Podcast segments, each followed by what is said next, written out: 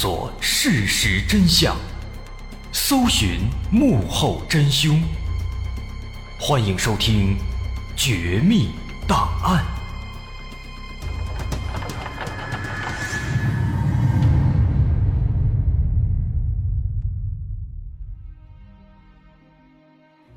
还原事实，探索真相。欢迎来到今天的《绝密档案》，我是大碗。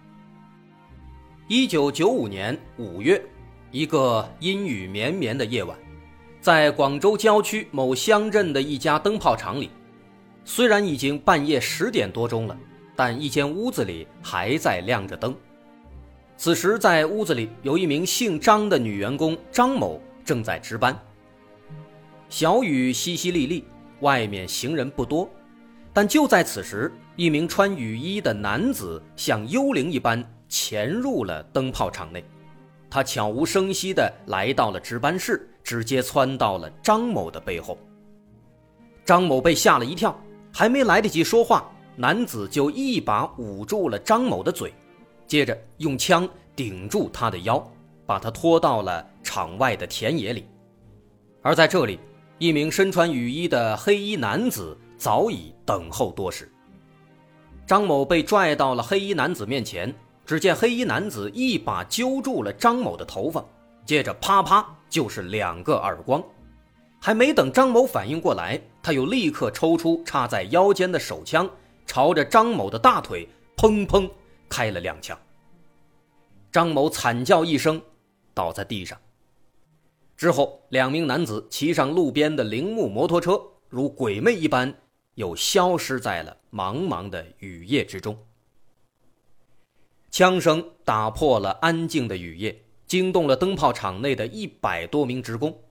职工们纷纷冲出宿舍赶过来，在血泊中救起了张某，并赶紧把他送到医院。幸运的是，因为抢救及时，张某捡回了一条命。随后赶到的警方询问张某知不知道凶手是谁，张某表示不清楚。但是他曾经听到其中一名男子向另一名男子叫“华哥”。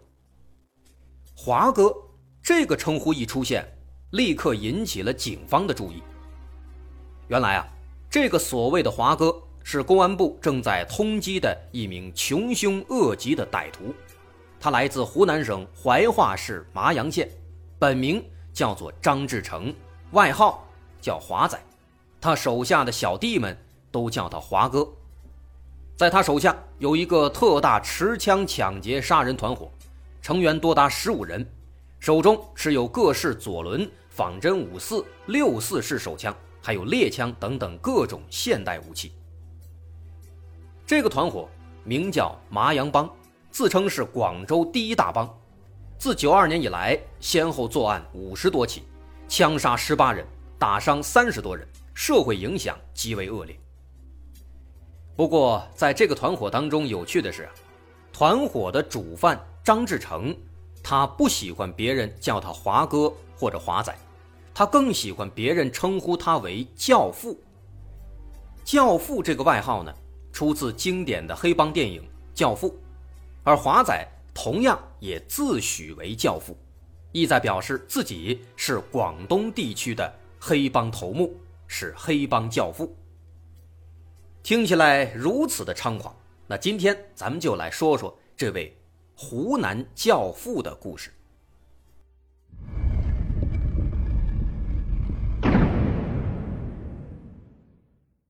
一九九四年四月，广州市华南路一处工地上发生了械斗，死伤多人。在接到报警之后，警方立即赶到现场，只见工地上已经横七竖八了躺倒了七八个人。他们个个头破血流，虽然警方立即将这些伤者送到医院抢救，但仍然有两人不治身亡。而且可怕的是，在这两人的身上全部都有枪伤，这也就意味着这起案子万万不可轻视。很快，警方发现这些受伤的民工全部来自四川，他们说最先找事儿的是一群湖南人。而这些四川民工一直以来其实都是被害者。原来啊，这个工地上的民工主要来自四川和湖南。人们身在外地，遇到老乡，往往就会抱团走得近一些，在这里也是如此。不过一直以来，四川和湖南这两个地方的工人都能和平相处，关系融洽。可是就在几个月以前，新来了一批湖南的民工，在这里面有一个外号叫做“华仔”的家伙，华仔似乎是他们的头目。在华仔到了以后，没几天。就把相对轻松的活儿全都抢了过去，把重活、累活、脏活都留给了四川民工。这中间有好几次，四川民工去找华仔理论，但是每次都吃了亏。直到案发当天中午吃饭时，民工们都排队打饭，而华仔跟往常一样，大摇大摆地插队到了前面。在这个时候啊，有一个新来的四川民工。他姓陈，叫陈某。这个陈某不知道华仔的厉害，于是就站出来，当场指责他，说：“你怎么插队呀？你得去后面排呀！”华仔一听，回过头，二话没说，就给这位民工的脸上重重的打了一拳。接着，华仔身后的几个小弟一拥而上，把这个陈姓民工打得满脸是血。其他四川民工看到这个情况，赶紧过来劝架。可谁知道，这华仔不分青红皂白，连劝架的民工也一块儿给打了一顿。四川民工们平时就受惯了华仔的气，现在让人家欺负到头上了，也顾不了那么多了，是可忍，孰不可忍？于是全都开始施展各路拳脚，一拥而上。就这样，两伙民工打成了一片，但最终呢，他们各自也都有人受伤。都没有占到便宜。本以为这件事呢，随着这次打群架就这样告一段落了，可没想到在几个小时以后，当天下午在做工的时候，华仔忽然带着十几个人，拿着砍刀、匕首等等凶器，冲进了四川民工的工棚。四川民工见状毫不示弱，抄起武器也开始迎战，双方不相上下。但忽然。华仔掏出了一把土制的左轮火药枪，砰的一枪把面前的民工打倒在地。其他民工一看有枪，全都吓坏了，赶紧丢下武器四散逃走。而华仔和小弟们则趁机追上去，毫不留情，几刀砍下，又把四川民工们砍倒了七八个，甚至最后华仔亲手把中午那个姓陈的民工开枪打死了。就这样，就因为中午插队，在这短短的十几分钟里，就闹出了两条人命，七八人身受重伤。可华仔并不慌张，就这样大摇大摆的离开了工地。再说另一边，虽然警方赶到之后，经过一番调查，已经查清了这事儿是华仔他们干的，但是警方却很难抓住他们，这是因为。我们当时的民工市场是比较混乱的，来工地打工不需要出示身份证件，只要能干活就可以拿到钱。工头们对他们的身份并不关心，也不会知道他们姓甚名谁，不知道他们的真名实姓。所以，即便警方知道带头闹事的这个人叫华仔，但华仔的具体来历是怎样的，有什么样的过往经历？这时候，警方是无从查起的。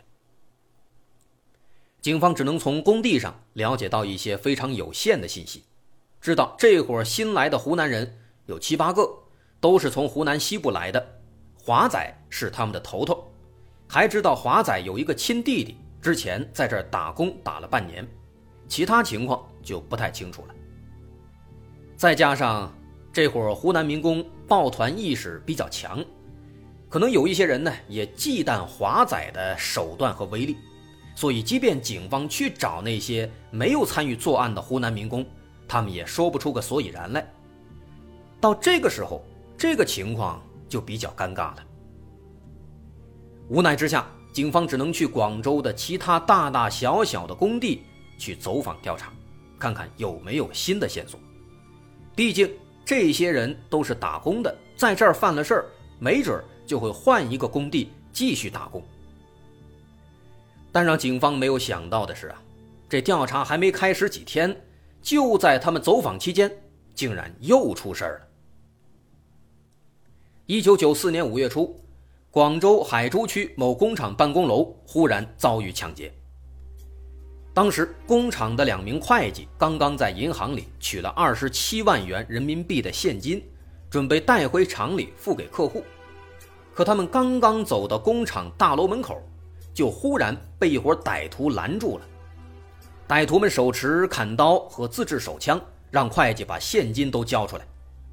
两名会计一看情况不对，拿起箱子拔腿就跑。但歹徒的手里毕竟有枪啊，为首的一个家伙。掏出左轮火药枪，砰砰砰，连开数枪，两名会计没跑几步，倒在了血泊当中。接着，歹徒们从会计手中抢过手提箱，又跳上一辆汽车，扬长而去。最终，这两名会计，其中一人当场死亡，另一位因为失血过多，还没送到医院，也死在了半路上。这又是两条人命。后来，警方根据枪弹弹道分析和群众对歹徒样貌的回忆，认定实施抢劫并开枪杀人的歹徒就是华仔。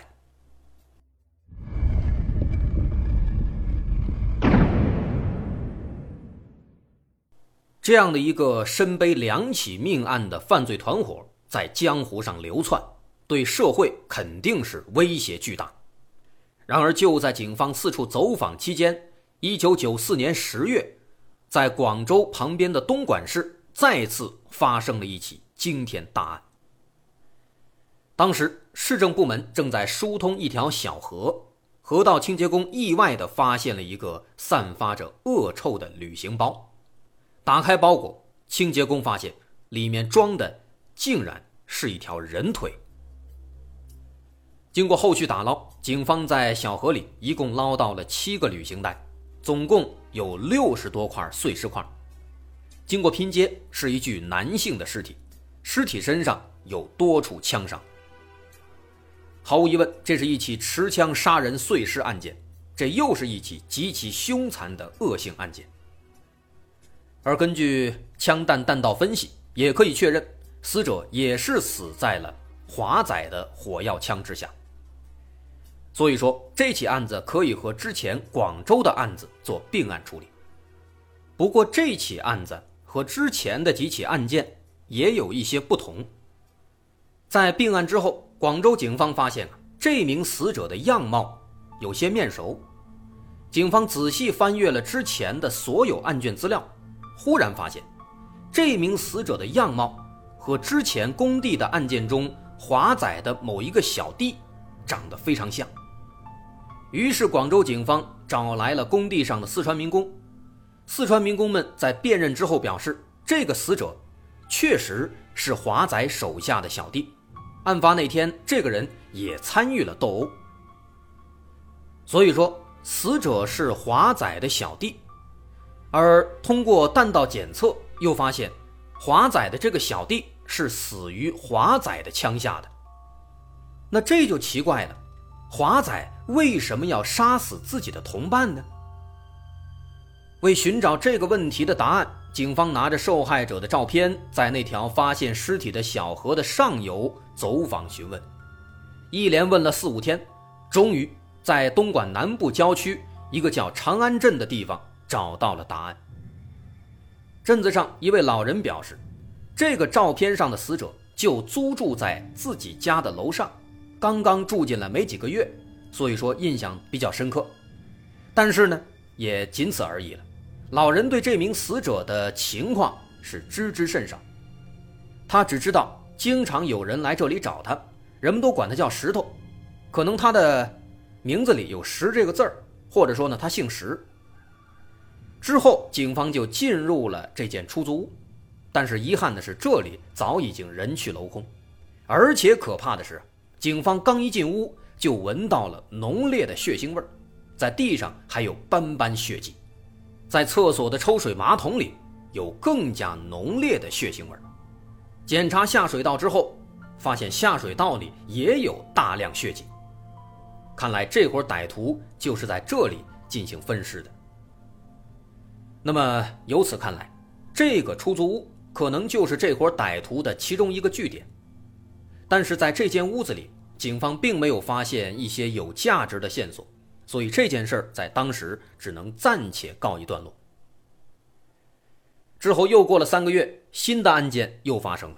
一九九五年一月，广州天河区一处工地遭遇抢劫，一伙歹徒冲进了工地财务室，拿着枪把正在报警的保安一枪打死，又威逼另一名保安交出了保险柜的钥匙，接着再次杀人灭口。这次作案，他们总共抢走人民币四十万，这在当年是一笔巨款了。根据现场其他受害者回忆，为首的歹徒就是华仔。又是华仔。可以说，目前为止，华仔和他的手下已经杀害了七个人。不过，在这一次的案发现场，警方发现了一个暂住证，暂住证上的名字叫做欧阳吕巴，是一个男的。这个欧阳吕巴是谁呢？警方查遍了户籍资料。发现广州压根儿没有这个人。尽管此时不知道这个欧阳吕巴跟这起案子有没有关联，但警方认为华仔他们肯定不会因为一张遗落的暂住证就此收手。果然没多久，九五年五月就发生了在最开头咱们提到的灯泡厂女员工张某的案子。其实这个张某跟华仔之间并不认识，只是住的比较近。有一次呢，华仔在回家的时候看到有警方在自己家附近排查，而恰好当时警方在询问张某，于是华仔认为一定是这个张某偷偷的给警方报信了，于是对他怀恨在心，所以才有了这起案子。但对华仔他们来说，这只是犯罪之路上的一个小插曲，因为半年之后，一九九五年七月，发生了震惊广州的幺八三。专线大巴抢劫大案，在那一天，八名歹徒持枪冲上大巴，大喊着“打劫，谁动就打死谁”。而这一次抢劫跟刚才说的那几起又不一样，因为这次坐在大巴最前排的乘客比较特殊，他是一个新西兰籍的华裔，姓连，咱们叫他连某。这个连某来广州做生意，当时他包里。放着十二万的现金。要说这连某胆子也大，因为他坐在前排，歹徒上车之后呢，正好是站在他的旁边，歹徒拿着枪的手就在他的眼前。连某一看啊，竟然伸手想把枪给夺过来，但是歹徒的反应非常快，向后一闪，顺势举起枪，一枪把连某打倒在地。这枪一响。其他乘客吓坏了，全都四散逃离，而歹徒们再次砰砰砰连开数枪，又当场打伤了三名乘客。之后，他们抢走了连某的钱包，下车逃走。这次作案呢，竟然还牵扯到了国际友人。虽然说这连某是华裔，但人家毕竟是新西兰国籍，这个情况就更加严重了。搞不好会变成外交事件，可以说警方的压力是更大的。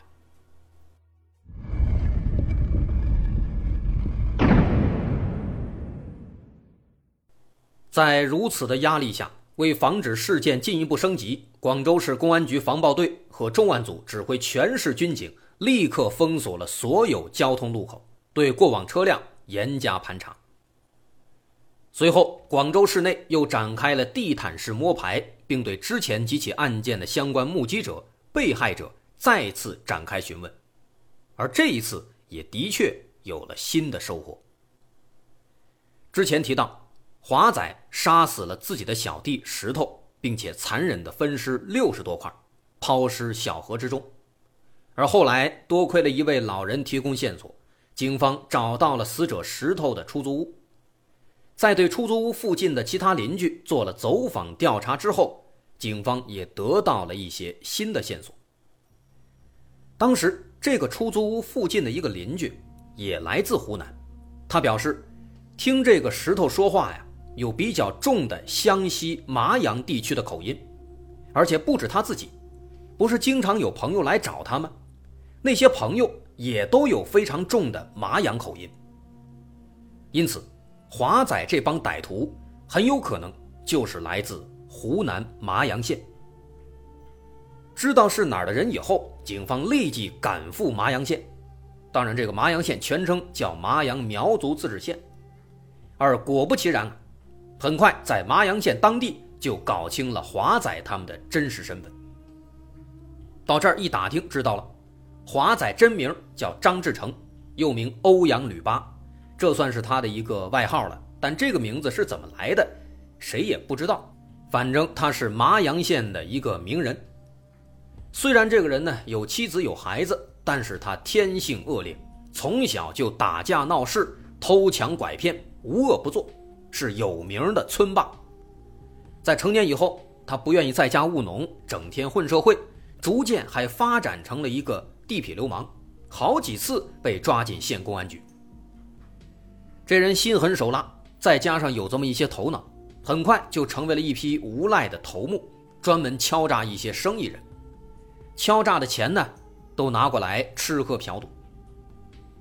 但麻阳县啊，它毕竟是个小地方，商人不多，这样混了几年，张志成也没搞到什么大钱。直到有一次喝酒的时候，张志成对身边的几个小弟说：“在麻阳小打小闹啊。”成不了大事，要干就得干大的。这样，咱们到广州去干，怎么样？就这样，一呼百应，他们决定前往广州去干大事。而在来到广州以后呢，他们也真的开始接连做一些所谓的大事。他更是在这个时期开始自诩为教父，又成立了麻阳帮，立志要把麻阳帮发展壮大。要媲美意大利的黑手党。当然了，这只是他的一厢情愿。最后，他这教父啊，不但没当成，末了被抓的场景也是可笑至极，和他这所谓的教父的名号相比，让人笑掉大牙。具体怎么回事我是大碗，咱们下节拭目以待。如果你喜欢，欢迎关注我的微信公众号，在微信搜索“大碗说故事”，点击关注即可。我是大碗，麻阳帮教父张志成的故事，稍后下节咱们接着说。